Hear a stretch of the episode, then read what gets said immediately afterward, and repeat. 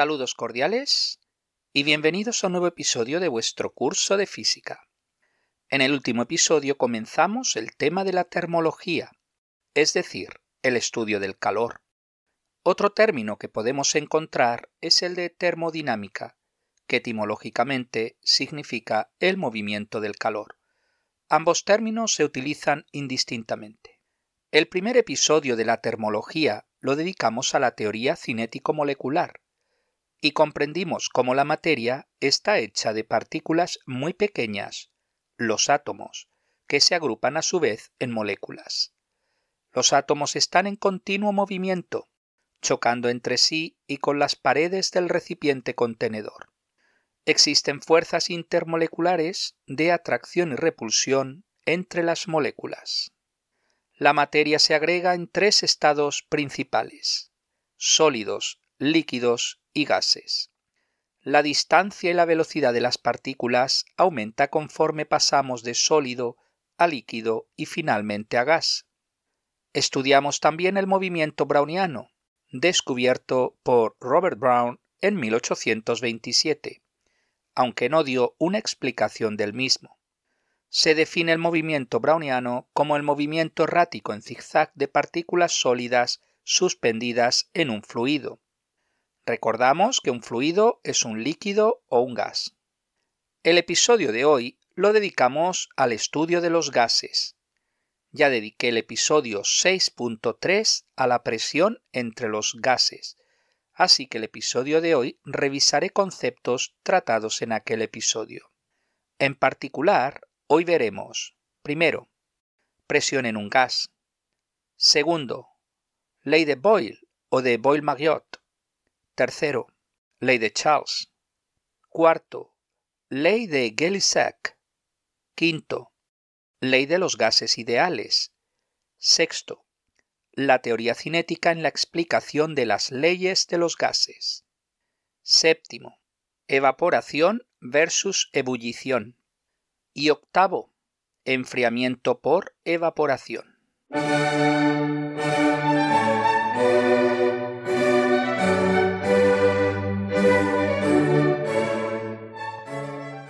Cuando se tiene un gas en un recipiente, las partículas que componen el gas realizan una presión sobre las paredes del recipiente. Las partículas del gas también chocan entre ellas cambiando de dirección y velocidad. Si bien estas fuerzas no son las que provocan la presión. Ya definimos en su momento la presión como la fuerza por unidad de área. Mediante la teoría cinético-molecular podemos entender la presión en un gas. Se debe a las partículas chocando con las paredes del recipiente. Al chocar, se aplica una fuerza sobre la pared. Esta fuerza, distribuida sobre el área, es la que provoca la presión final.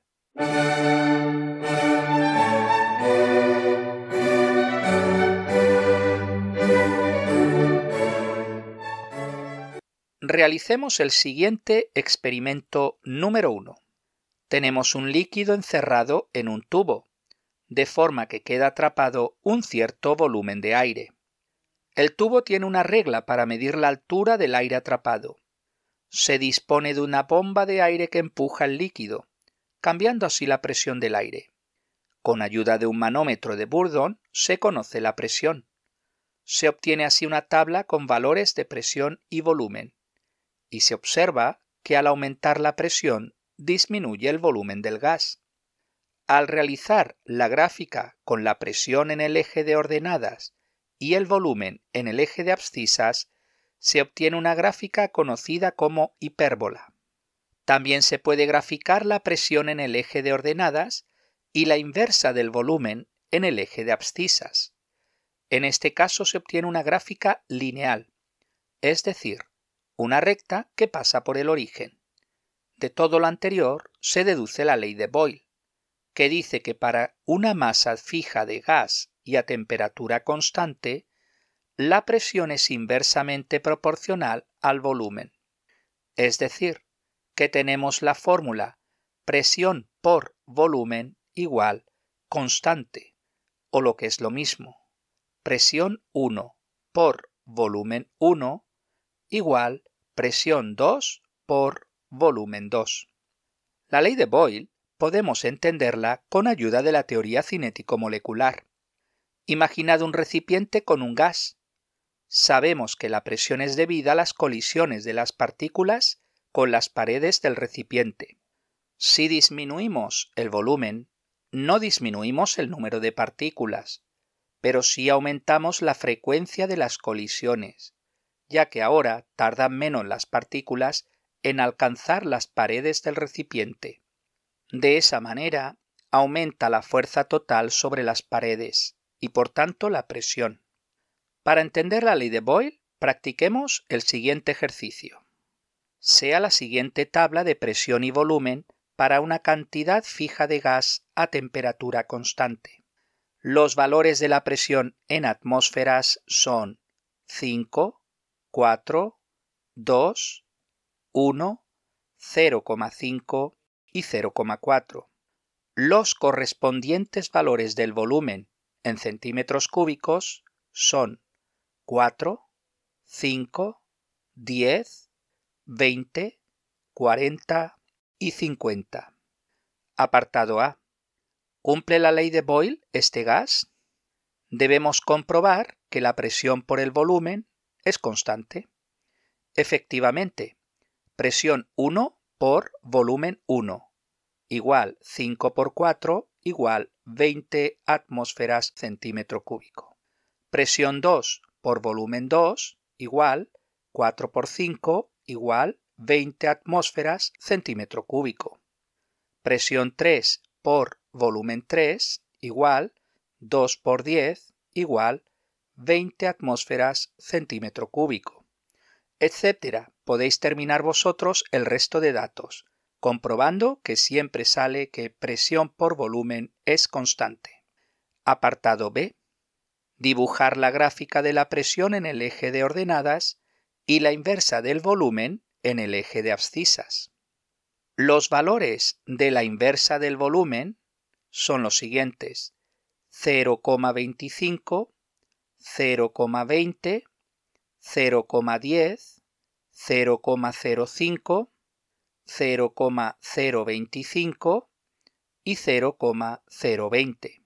Si ahora dibujamos en el eje Y la presión y en el eje X la inversa del volumen, obtendréis seis puntos alineados, de forma que al trazar una recta, esta pasa por todos los puntos y también por el 0, 0.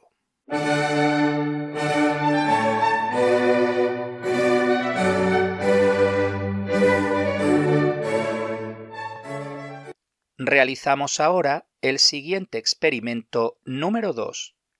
Un recipiente cerrado contiene un gas. Introducimos un manómetro de Burdon para medir su presión y un termómetro para medir su temperatura. El recipiente se introduce en otro recipiente mayor que contiene agua y se calienta. A continuación, registramos los valores de la temperatura en grados centígrados y la presión. Observamos que conforme aumenta la temperatura, la presión aumenta. De hecho, si dibujamos una gráfica con la presión en el eje de ordenadas y la temperatura en grados centígrados en el eje de abscisas, obtenemos una línea recta. Lo interesante de esta línea recta es que sea cual sea el tipo de gas utilizado, cuando se prolonga la línea recta hasta su intersección con el eje de abscisas, siempre corta en el mismo punto. Cuando la presión es cero, la temperatura es de menos 273 grados centígrados aproximadamente. Dicho número se conoce como el cero absoluto de temperatura es decir, menos 273 grados centígrados es igual a 0 Kelvin. Si ahora dibujamos la gráfica de la presión en el eje de ordenadas y la temperatura en Kelvin en el eje de abscisas, entonces encontramos que la presión es proporcional a la temperatura.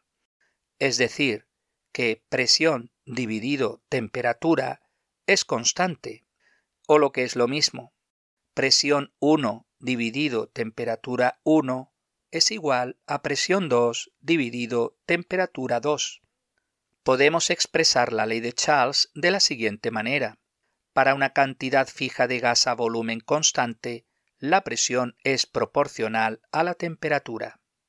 Podemos entender la ley de Charles con ayuda de la teoría cinético-molecular. Al aumentar la temperatura en el gas, su energía cinética aumenta y por tanto las partículas se mueven más rápido.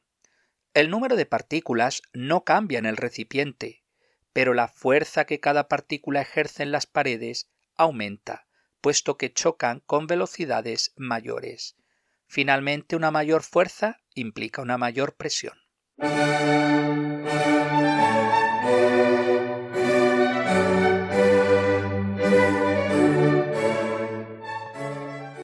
Realizamos ahora el siguiente experimento número 3. Un recipiente contiene un gas. El recipiente tiene un émbolo movible, de forma que deja que el gas se expanda o se contraiga. El pistón tiene conectado un termómetro para medir la temperatura. A continuación, calentamos el recipiente. Anotamos en una tabla de valores el volumen y la temperatura en grados centígrados observamos que conforme aumenta la temperatura, aumenta el volumen. De hecho, si dibujamos una gráfica con el volumen en el eje de ordenadas y la temperatura en grados centígrados en el eje de abscisas, se obtiene una línea recta. Lo interesante de esta línea recta es que sea cual sea el tipo de gas utilizado, cuando se prolonga la recta hasta su intersección con el eje de abscisas, siempre corta en el mismo punto. Cuando el volumen es cero, la temperatura es de menos 273 grados centígrados aproximadamente. Ya sabemos que ese número se corresponde con 0 Kelvin. Si ahora dibujamos la gráfica del volumen en el eje de ordenadas y la temperatura en grados Kelvin en el eje de abscisas, entonces encontramos que el volumen es proporcional a la temperatura es decir, que volumen dividido temperatura es constante, o lo que es lo mismo, volumen 1 dividido temperatura 1 igual a volumen 2 dividido temperatura 2. Podemos expresar la ley de Gay-Lussac de la siguiente manera. Para una cantidad fija de gas a presión constante, el volumen es proporcional a la temperatura. Podemos entender la ley de Gay-Lussac con ayuda de la teoría cinético-molecular. Al aumentar la temperatura en el gas, su energía cinética aumenta y por tanto las partículas se mueven más rápido. El número de partículas no cambia en el recipiente. Así que si quiero mantener la presión constante, debo aumentar el volumen del gas. De esa manera, aunque cada choque tiene mayor fuerza, disminuye la frecuencia de choques, ya que las partículas deben recorrer mayor distancia para alcanzar las paredes del recipiente.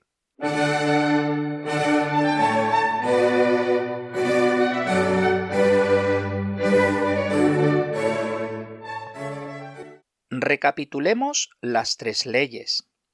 Ley de Boyle. Para una masa y temperatura de gas constante, presión por volumen es constante. Ley de Charles. Para una masa y volumen de gas constante, presión es proporcional a la temperatura. Ley de Gay-Lussac. Para una masa y presión de gas constante, el volumen es proporcional a la temperatura.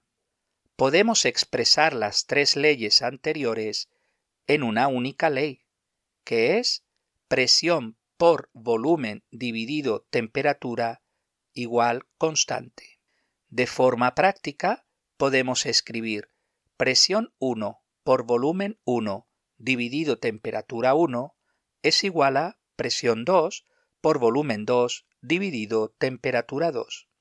De hecho, el valor de la constante se conoce mediante experimentos y obtenemos así la ley de los gases ideales, que es P por V igual nRT, siendo P la presión, V el volumen, N el número de moles, R una constante conocida como constante de los gases ideales cuyo valor es igual a 8,31 julios por mol y por Kelvin. Y T es la temperatura. Un gas real se comporta como un gas ideal mientras su temperatura y su presión no sean muy elevadas. Veamos un ejemplo. Una bomba de aire para bicicleta contiene 70 centímetros cúbicos de aire a una presión de una atmósfera y una temperatura de 7 grados centígrados.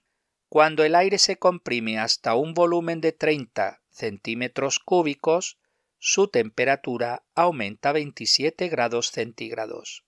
Calcular la presión final. Aplicamos la fórmula P1 V1 dividido T1 igual P2 V2 dividido T2. Sustituyendo valores numéricos tenemos 1 por 70 dividido 280 igual P por 30 dividido 300.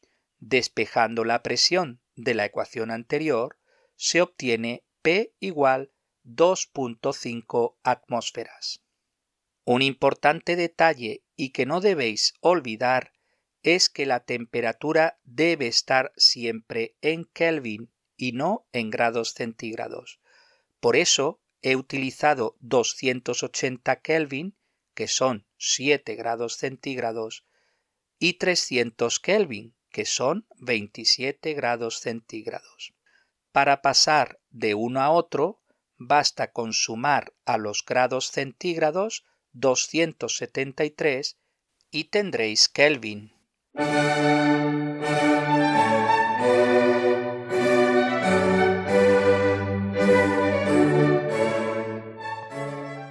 El episodio anterior vimos que tanto la evaporación como la ebullición son dos métodos para cambiar de estado líquido a sólido. Pero, ¿en qué consisten exactamente? Habéis visto cómo pequeños charcos de agua tras una lluvia terminan por desaparecer, o como la ropa húmeda que sacáis de una lavadora y la ponéis en un tendedero termina por secarse. En ambos ejemplos lo que sucede es el fenómeno de la evaporación. Para entender en qué consiste la evaporación, necesitamos de la teoría cinético-molecular. En ese nivel, vemos cómo las partículas del agua están cerca unas de otras y en continuo movimiento, cambiando de posición con sus vecinos. Encima del agua tenemos aire.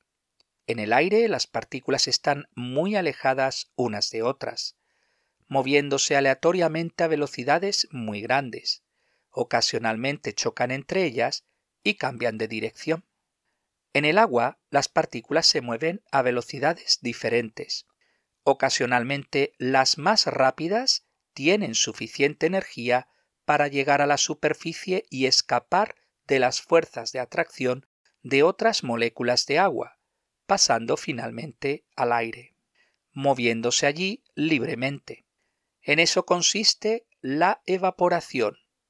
Varios son los factores que pueden aumentar la rapidez con que se evapora el líquido. Primero, la temperatura. A mayor temperatura, mayor número de partículas escapan del líquido al gas. Segundo, la superficie. Cuanto mayor sea la superficie, mayor número de partículas escapan del líquido al gas. Tercero, la humedad. Todos sabemos que en días nublados la ropa tendida tarda más en secarse. Eso es por la humedad. La humedad no es más que el vapor de agua presente en el aire, así que cuanto mayor sea la humedad, más cuesta la evaporación, puesto que, igual que partículas del líquido pasan al gas, también partículas del gas regresan al líquido. El viento. Es más rápida la evaporación si hay viento, ya que el viento ayuda a alejar las partículas que pasan del líquido a gas, evitando que regresen al líquido. Todos sabéis que si calentamos agua hasta los 100 grados centígrados, el agua se transforma en vapor de agua. Se dice que el agua ha alcanzado la temperatura de ebullición. De hecho, la temperatura de ebullición no es fija. Por ejemplo, en el Everest podríamos hervir el agua a 71 grados centígrados ya que la temperatura de ebullición depende de la presión. Pero, ¿qué diferencias hay entre la ebullición y la evaporación? La ebullición es una forma rápida de evaporación. Dos son las principales diferencias con la evaporación.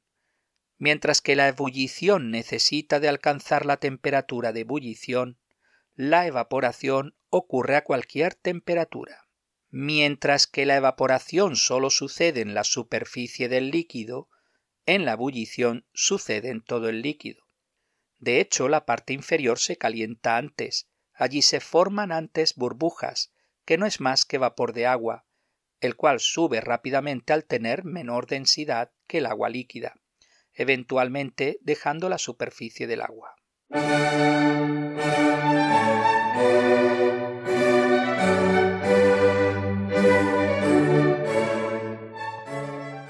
¿Por qué después de correr se enfría el cuerpo? Porque al salir de la ducha sentimos frío. La teoría cinético-molecular nos ayuda a entender lo que sucede. Tanto después de correr como después de una ducha, nuestro cuerpo está húmedo.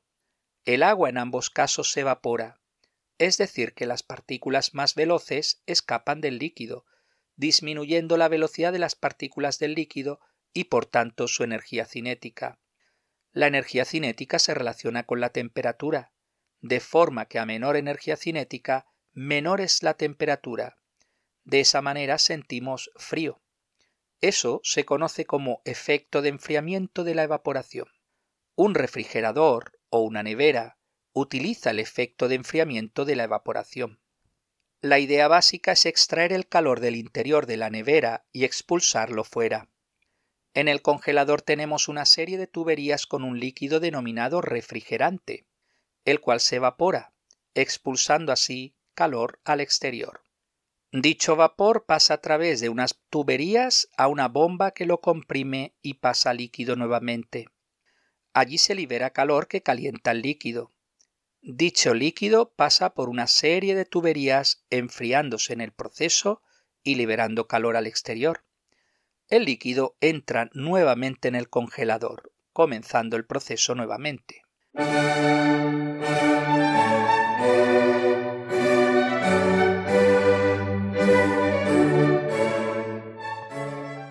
Terminamos con algunos ejercicios. Número 1. Una bolsa con aire se introduce en una nevera para enfriarla. ¿Cómo se comportan las moléculas del gas? A.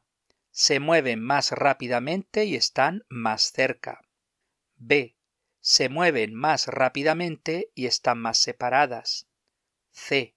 Se mueven más lentamente y están más cerca. D se mueven más lentamente y están más separadas. La respuesta correcta es la C. Se mueven más lentamente y están más cerca. Ejercicio número 2.